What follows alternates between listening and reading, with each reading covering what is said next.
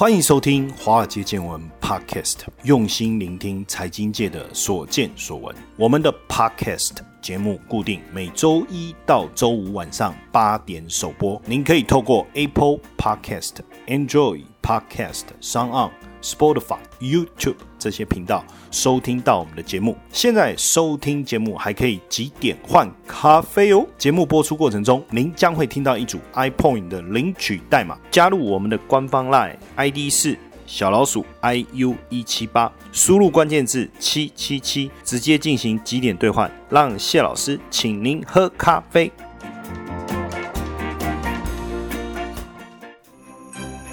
圣诞节天气冷，要飘雪，圣诞树收礼物。大家好，我是古怪教授谢承彦，欢迎收听《化街见闻》。今天是圣诞节，可以来感受一下过节的气氛。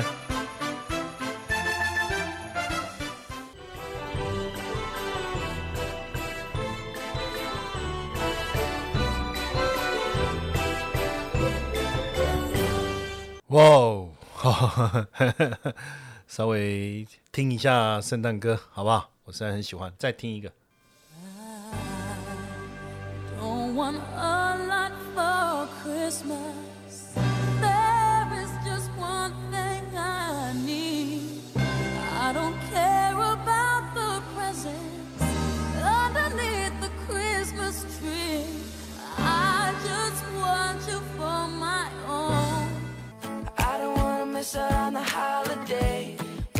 Stop staring at your face. I should be playing in the winter snow, but I'ma be under the mistletoe. 好了，拖太久了，对不对？赶快进入今天的重点。反正圣诞节，OK 啊，Merry Christmas。好，上次跟大家聊到电动车崛起对台湾的一个影响哦，那我们今天来谈一谈就大陆的电动车的一个市场的一个状况。之前丰田是全球汽车龙头嘛，它公布二零二零年度上半年的营业利益啊，较去年同期暴跌了六十二点八趴哈，预估全年营业利率是年减四十五点八。但是我们看到传统的燃油车的销售出现大幅度的下滑哈，但是电动车大厂特斯拉一鼓作气成为全球市值最高的车厂哦，而且排在后面的就是丰田、奥迪这些传统汽车大厂，那连比亚迪也挤到了全球前四名、前五名哦。然后另外一个大陆的电动车厂叫小鹏汽车，也从全球前二十名算是第四家大陆车厂，然后。还有另外一家在美国股票上市的未来汽车，今年股价更是狂涨，超过八倍、九倍哦，这个很惊人哦。那根据大陆的最新的政策哈，二零二一年到二零三五年新能源汽车的一个发展计划。预计到二零二五年，每五辆车就有一辆必须是电动车哦，油电混合车，还有燃料电池车其中一种。所以现在北京是卯足全力发展能源车了。当然，未来充电的一个系统就变成非常非常重要。但不管怎么样，我们在看二零二一年中国的新能源车会进入高速成长期，产销规模将会达到一百六到两百万辆以上哦，千亿的市场就在眼前了。那现阶段我们看到，其实钱就是。是去追踪这个未来趋势，这个是很明显。所以基本上，不论是美股也好，A 股也好，电动车基本上都是开启飙车模式，股价不断的飙高，市值也不断的冲高。而且现在特斯拉也被纳入 S M P 五百，那 A 股的新能源车指数也飙涨六成以上。所以很明显，电动车确实是未来的主流。那今年的年初呢，中国也积极的推动基础建设，要来加速充电桩的建制，还包括换电的部分，来解决电的问。问题，所以十一月的时候呢，新能源汽车产业发展规划这个就有提到，说到二零二五年，新能源车要占汽车新车销售量的百分之二十，那到二零三五年，整个核心技术要跟国际先进水平一致。那今年十月份啊，我们就看十月份了，新能源车销售量较去年同期成长七成呢。然后呢，前十个月哦，新能源汽车的这个销售呢，较去年。同期稍微下降，就是中间因为疫情的影响，但是十十月份就我刚才讲，就大幅度的一个成长哦，而且整个新能源车的这个利润也快速的回升，前三季的营收跟利润的增长的幅度啊，比如说以比亚迪为例啊，前三季的营收成长将近十二趴，利润成长是一百一十六趴，那包括蔚来啊、理想啊、小鹏啊，毛利率都转正哦，很明显就开始出现这个获利的一个情况哦。那加上在政府政策的支持之下哦，我们相信未来应该是新能源汽车产业变迁跟崛起非常重要的十年哦。那今年九月底哈，北京车展开幕，其中参展的新车啊，有四成都是纯电动汽车，还有插电式混合动力车这些新能源车哦。所以各大车厂都持续的推出这个新能源车的车种哦，包括这个日产汽车啊，他们也预计未来四年要在中国推出七款这个新能源车的车型，连这个本田呢也揭露了本田这个品牌的纯电动车的概念车了哈。那丰田也揭露了他们的燃油电池车 FCV，还有自动驾驶的纯电动汽车。所以很明显，各大品牌车厂呢也开始往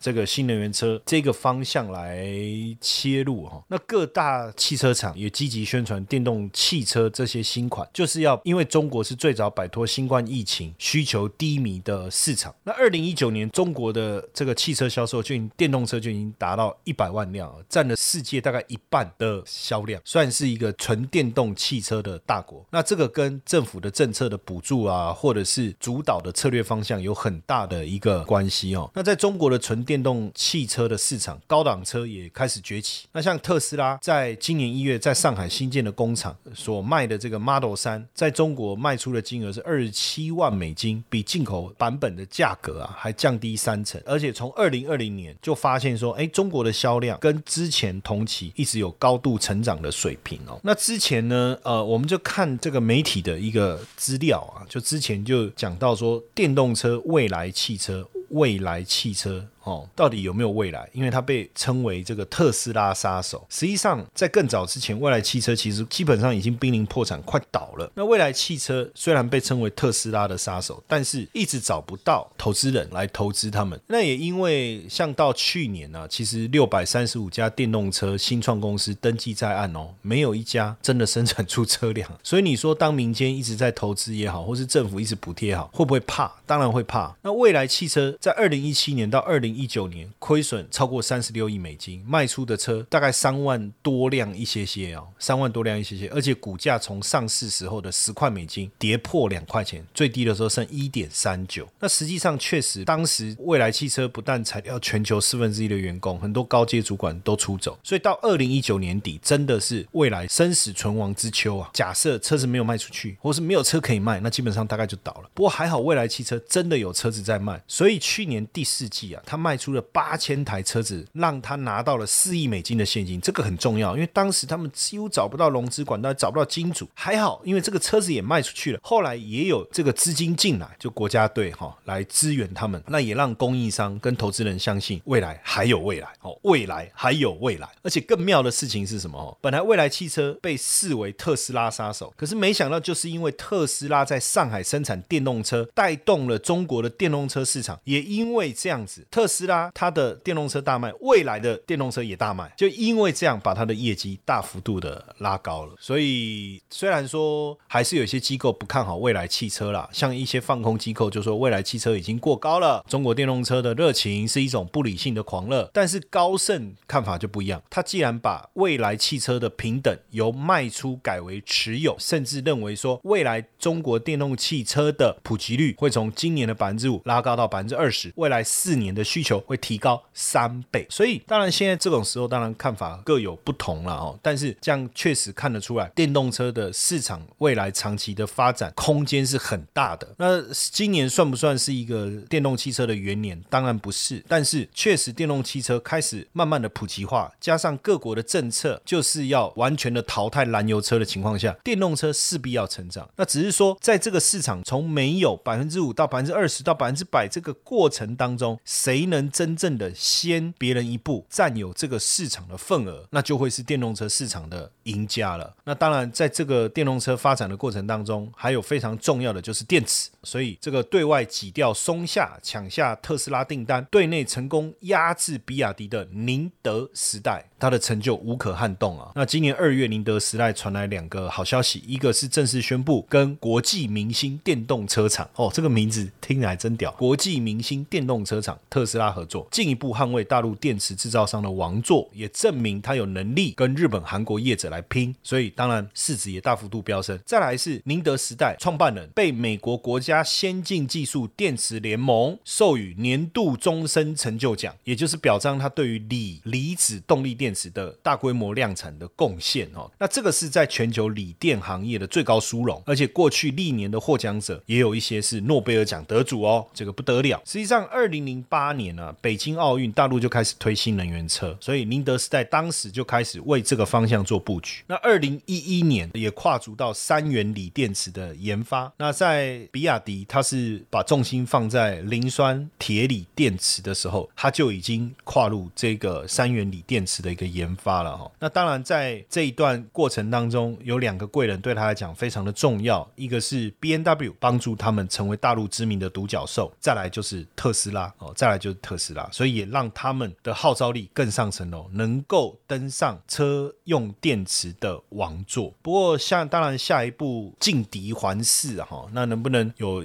进一步的这个扩展，我们也拭目以待。当然，最重要的是宁德时代哦，也要跟宾士来合作哦，要跟宾士来合作，有进一步的合作关系。等于是宾士呢，未来的这个电动豪华轿车 EQS 会搭载宁德时代的电池模组，等于是宾士跟。宁德时代来共同推动这个德国锂电池电池产业化的一个发展，确实这样是一个非常好的一个消息。我们也拭目以待未来整个电动车产业的发展哦。那就投资的角度而言，要怎么办呢？你当然可以选择个别的股票哦，或者是这个以 ETF 的操作为主，像这个我们之前有谈过的零零七五二中信中国五十，在它这个成分股里面，电动车就有包含未来汽车，有包含比亚迪哦，等于是能够一起参与到。这个未来这一个产业的一个发展，那当然另外一个层面呢，还有就是在电商这个这个领域，也是我们看好的一个区块。那我们等一下继续来讨论。嗨，各位华尔街见闻粉丝们，二零二零即将过去了，你们准备好迎接新的一年了吗？华尔街见闻举办了圣诞年末 Bingo 趴，要和大家一起来迎接二零二一。现在只要你参加我们的冰果活动，你就有机会获得华尔街见闻加密版实战班课程兑换券、外汇新手变行家影印书这些大奖哦。偷偷告诉你，活动期间每天来贴文签到，还可以每天领 iPoint，连续签到满十天，还加送你全勤奖三千点。最精彩的来了，华尔街见闻将在一月七号晚上九点，脸书直播 Bingo 开奖，最先完成三条连线的幸运粉丝将可以直接获得你挑选的大奖。当天参加 Live 直播的学员还有机会获得额外的 iPoint 大奖。哦，活动详情点选下方资讯栏网址或加入 Line 小老鼠 iu 一七八，输入关键字中文的冰果或者是英文的 bingo，别再犹豫了，现在就来参加吧。好，那接下来谈完刚才的电动车啊，我们回来持续的看哦，就是说现阶段来讲啊，整个大陆的经济的内需的消费动能确实是很强，所以相关的基金的绩效啊，也比一般的基金表现的好哦。也因为以现在来讲，就是消费者其实越来越追求值啊，哦，更胜于量啊，所以像电子商务啦、线上教育啊、医疗保健啊，还有娱乐服务相关的股票。开始出现结构性的利多哦，那因为中国大陆公布了“十四五”计划，也让内需消费的动能的预期，对于转强的预期，其实越来越增温了哦。那为什么会受惠？当然主要有两大的一个主轴，一个是。尊荣化，另外一个叫创新科技啊。尊荣化当然就是因为对健康啦、对环境啊的关注比以前提高，因为收入的提升嘛，中产阶级崛起嘛，教育啊各方面的提高，这是一种结构性的利多。所以呢，价格已经不是主要考量，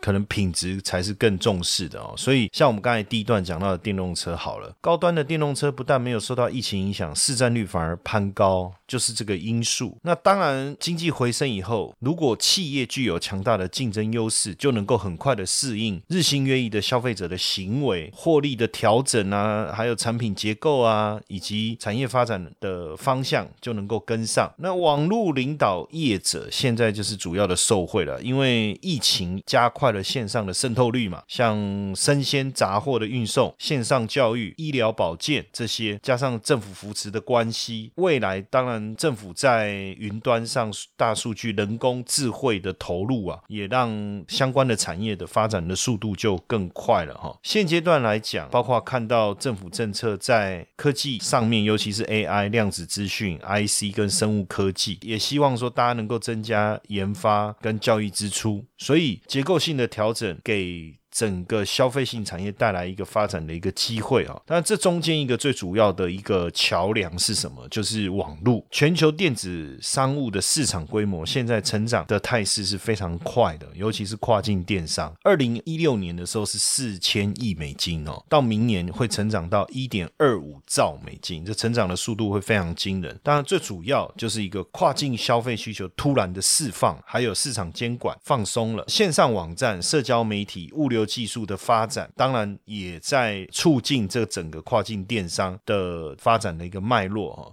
更重要的，当然就是在整个中国大陆政府在打造这个自由贸易区也好，提倡一路“一带一路”也好，确实也鼓励了跨境电商的一个发展。这其中当然也有一些重要的关键哦，因为现阶段来看哦，这个中产阶级是跨境购物的主力了，哈，是主力。他们对生活品质的提高，当然只要价格满意就买单。再来就是说，当然不能出国，也是一个把满足跨境消费其中一个非常重要的。原因呢？但我觉得这当中还有就是科技是一个非常重要的因素，因为现阶段消费者就手机舔一舔啊，东西就买啦。像那一天我就在想说，哎，要去 Lara 看一下，后来我想说，要不要先上 Lara 的网站看看它最新的款式？哎，这就是一种改变的一个模式。你不一定要花时间到实体商店去逛，当然实体商店逛街有它的乐趣，但是对于大家越来越懒的这种情况下，加上疫情也算是一个触媒了哈，就改变了大家这种生活习惯。那还有一个。关键是什么？就是运送的便捷性。像顺丰快递啊，也启动了保税进口业务啊。连俄罗斯市场，他们也打造一个这个电商平台。像百世集团在新疆也成立跨境电商海关的配送中心，要去连接中亚跟欧洲市场，启动了一个叫百世云仓。那立丰物流也在新加坡打造一个物流中心，要满足东协的这个发货的一个需求。所以物流的一个串联。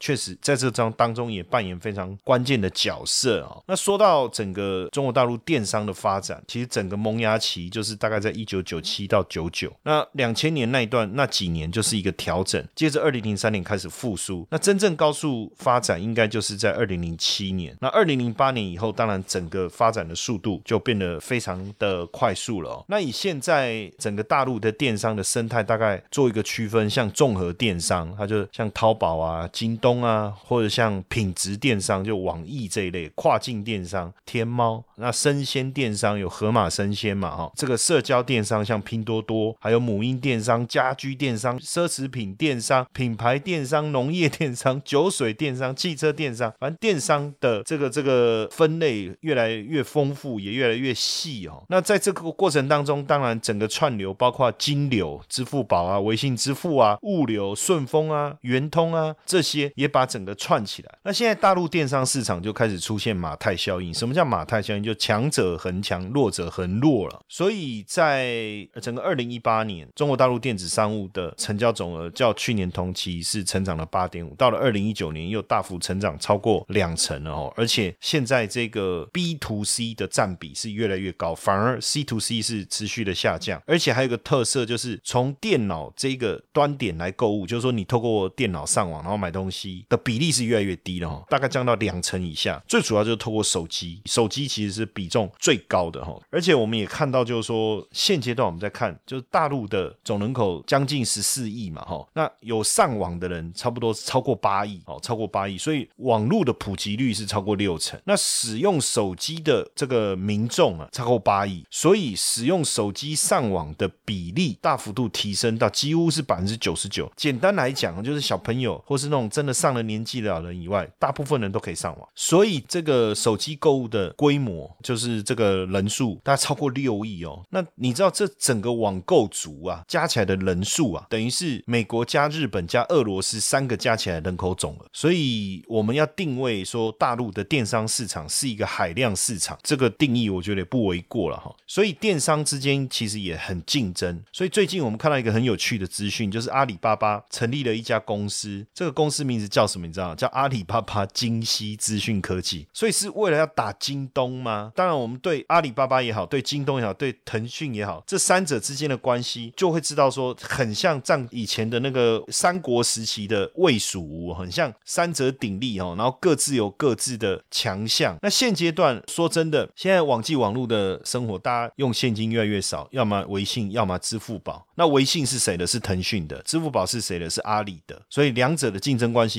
很明显嘛。比如说在天猫、在淘宝就不能用微信啊，哈。但是敌人的敌人就是朋友，这个概念很有趣。因为现在我们看刘强东跟马化腾，就是京东跟腾讯似乎有联盟的概念，因为他们共同去投资了一个这个唯品会，然后。但不管怎么样，我们发现。电商真正最后的决战是哪里？就最后一百米，就是要送到客户家里这个最后一百米，因为这最后一段是最竞争的。因为现在整个中国大陆大概有数百万个社区，所以谁能够送到，谁的速度快。像阿里巴巴就是用天猫超市跟天猫会员店当做核心位置哦，可以在一天内交付商品。但有时候他们会觉得不够，大家还是觉得太久。那像这个饿了么，它也是可以交付所有的产品。那它的对手美团其实也提。提出说交货可以很快的交货，如果你不满意，你也可以退款哦。这样甚至外卖可以在一个小时内交付，所以大家其实都在冲刺这最后的一个距离哈。你看，光京东啊，它的业务覆盖了中国大陆七百多个县、地区跟城市，有十万家合作的商店，所以你就知道大家拼斗这最后一百公尺是非常卖力的哈。那这样看起来，确实整个中国电商的一个发展是相当相当惊人。那如果我们想要投资，不论是这个电车产业也好，不论是这个电商这个领域也好，我们要怎么投资？当然，你可以透过付委托直接去购买，比如说阿里巴巴哈、香港的挂牌的京东啊这些啊小米的股票哈，或者是比亚迪。但问题就是说，付委托的成本一定比较高嘛。还有，你可能买了阿里巴巴涨的是腾讯嘛，你买的腾讯涨的是京东嘛，结果你买了京东涨的是小米嘛，这有买个别股票的选择性的一个问题了哈。那当然，呃，那你说不然我我我不要付委，因为你说。成本比较高嘛，那我们去海外券商开户也 OK，但是有没有汇款的问题、汇率的问题、国外税务的问题？所以我觉得比较简单的方法，当然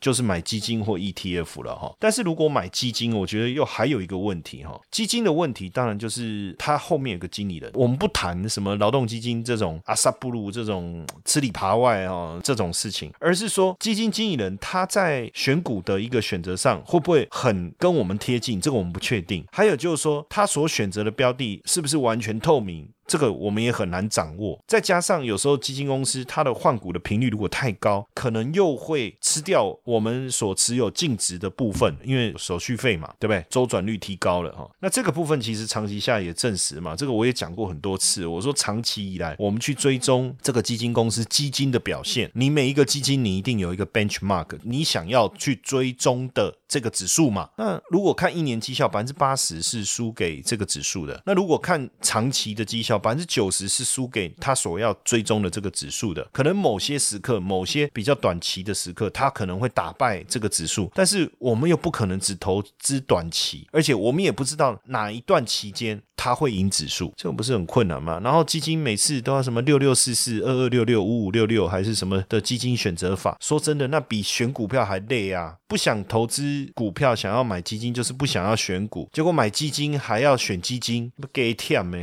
对不对？我就。为了买基金还要喝基金，对不对啊？算了，冷笑话。好，那所以呃，当然我会觉得说比较好的方法还是 ETF 啦，这也是我这几年一直在跟大家讲，就是说，与其这样，你也不知道哪一只会涨，那如果产业的方向对，我们就把所有的股票纳进来。那简单的方法当然就是 ETF，像我们之前讲过 MSCI China Free 五十，它这里面五十只股票，包含阿里巴巴，也有腾讯，也有美团，也有京东，我们刚才讲的这个电商的都有，比亚迪、未来也有，电动车的部分也有，那就够了嘛。那剩下就是听天命嘛，看它要怎么涨嘛，还是要怎么跌，是不是？当然这就是一个长期投资的一个思维了哈。当然，如果比如说你对行情的看法很精准，你想要做短线，好，比如说像中信中国五十，它有正二，就可以拼一个短波段。那如果说照我刚才讲的，它是一个长期的发展，未来中国电商产业也好，电动车产业也好，它是进入一个长期发展的趋势的话，那我就做零零七五二这样单一的 ETF。那我逢低布局，像最近对不对？阿里巴巴他们被修理的很惨，股价反而下跌，我反而觉得是好事啊。本来你涨那么快，我又不想要追价，那又看好你接下来的发展，好不容易你现在被修理，股价跌下来了，那它不会倒，它不会把它修理到倒，你懂吗？没那个功啊。我只是垫垫它，我不用把它垫到挂掉，怎么可能？那反而这时候股价的修正带来一个很好的切入时机。大大家也会担心说，那电商类之后，拜登如果他持续延续川普的中美贸易战，或是对中国企业的制裁，会不会有影响？其实大家也不用担心啊。为什么？因为腾讯它现在的营收的比重超过百分之九十五是来自于中国大陆，那阿里巴巴大概七八成是来自于中国大陆，所以我觉得根本不用去担这个心呐，哦。所以总结来讲，就是说中国大陆未来几年的发展当然是不错的。那如果想要赚价差，想要赚整体产业发展的这个叫什么红利了哈？那我觉得应该是放在像电商啊，或电动车这些新经济或是新能源的产业啊。那个股当然 OK，你要买也可以，基金也可以，ETF 也可以。那至于各个优缺点的比较，我们也一次跟大家说个明白。我也直接说出我心里面的想法跟答案。当然接不接受，这个各有定论了。好但我我也是认同巴菲特讲的，你与其在那边买股票投资，要么你就买波克夏，要不然你就是买 S M P 五百。就同样的意思，如果你看好美国的话，那所以如果我觉得如果看好未来中国产业的发展，应该也是想要赚到这个经济成长、产业成长的红利的话，其实也可以看这些 ETF 这样。那当然，今天圣诞节也，今天圣诞节快过了，但是这种过节的气氛，你就要一直延续，一直延续，一直延续，延续到什么时候？延续到跨年。那今年跨年到底会不会取消，我们也不知道。当然，不管怎么样哈，就是说，如果你要参加跨年，台北有跨年，新北有跨年，现在到处都有跨年嘛哈。然后我看这个这个，比如说。淡水的渔人码头也有烟火，然后台南也有跨年哦，然后是那个桃园也有五月天，台东有阿妹哦，然后这个义大也有烟火，反正力宝乐园也有，到处都有，快乐一点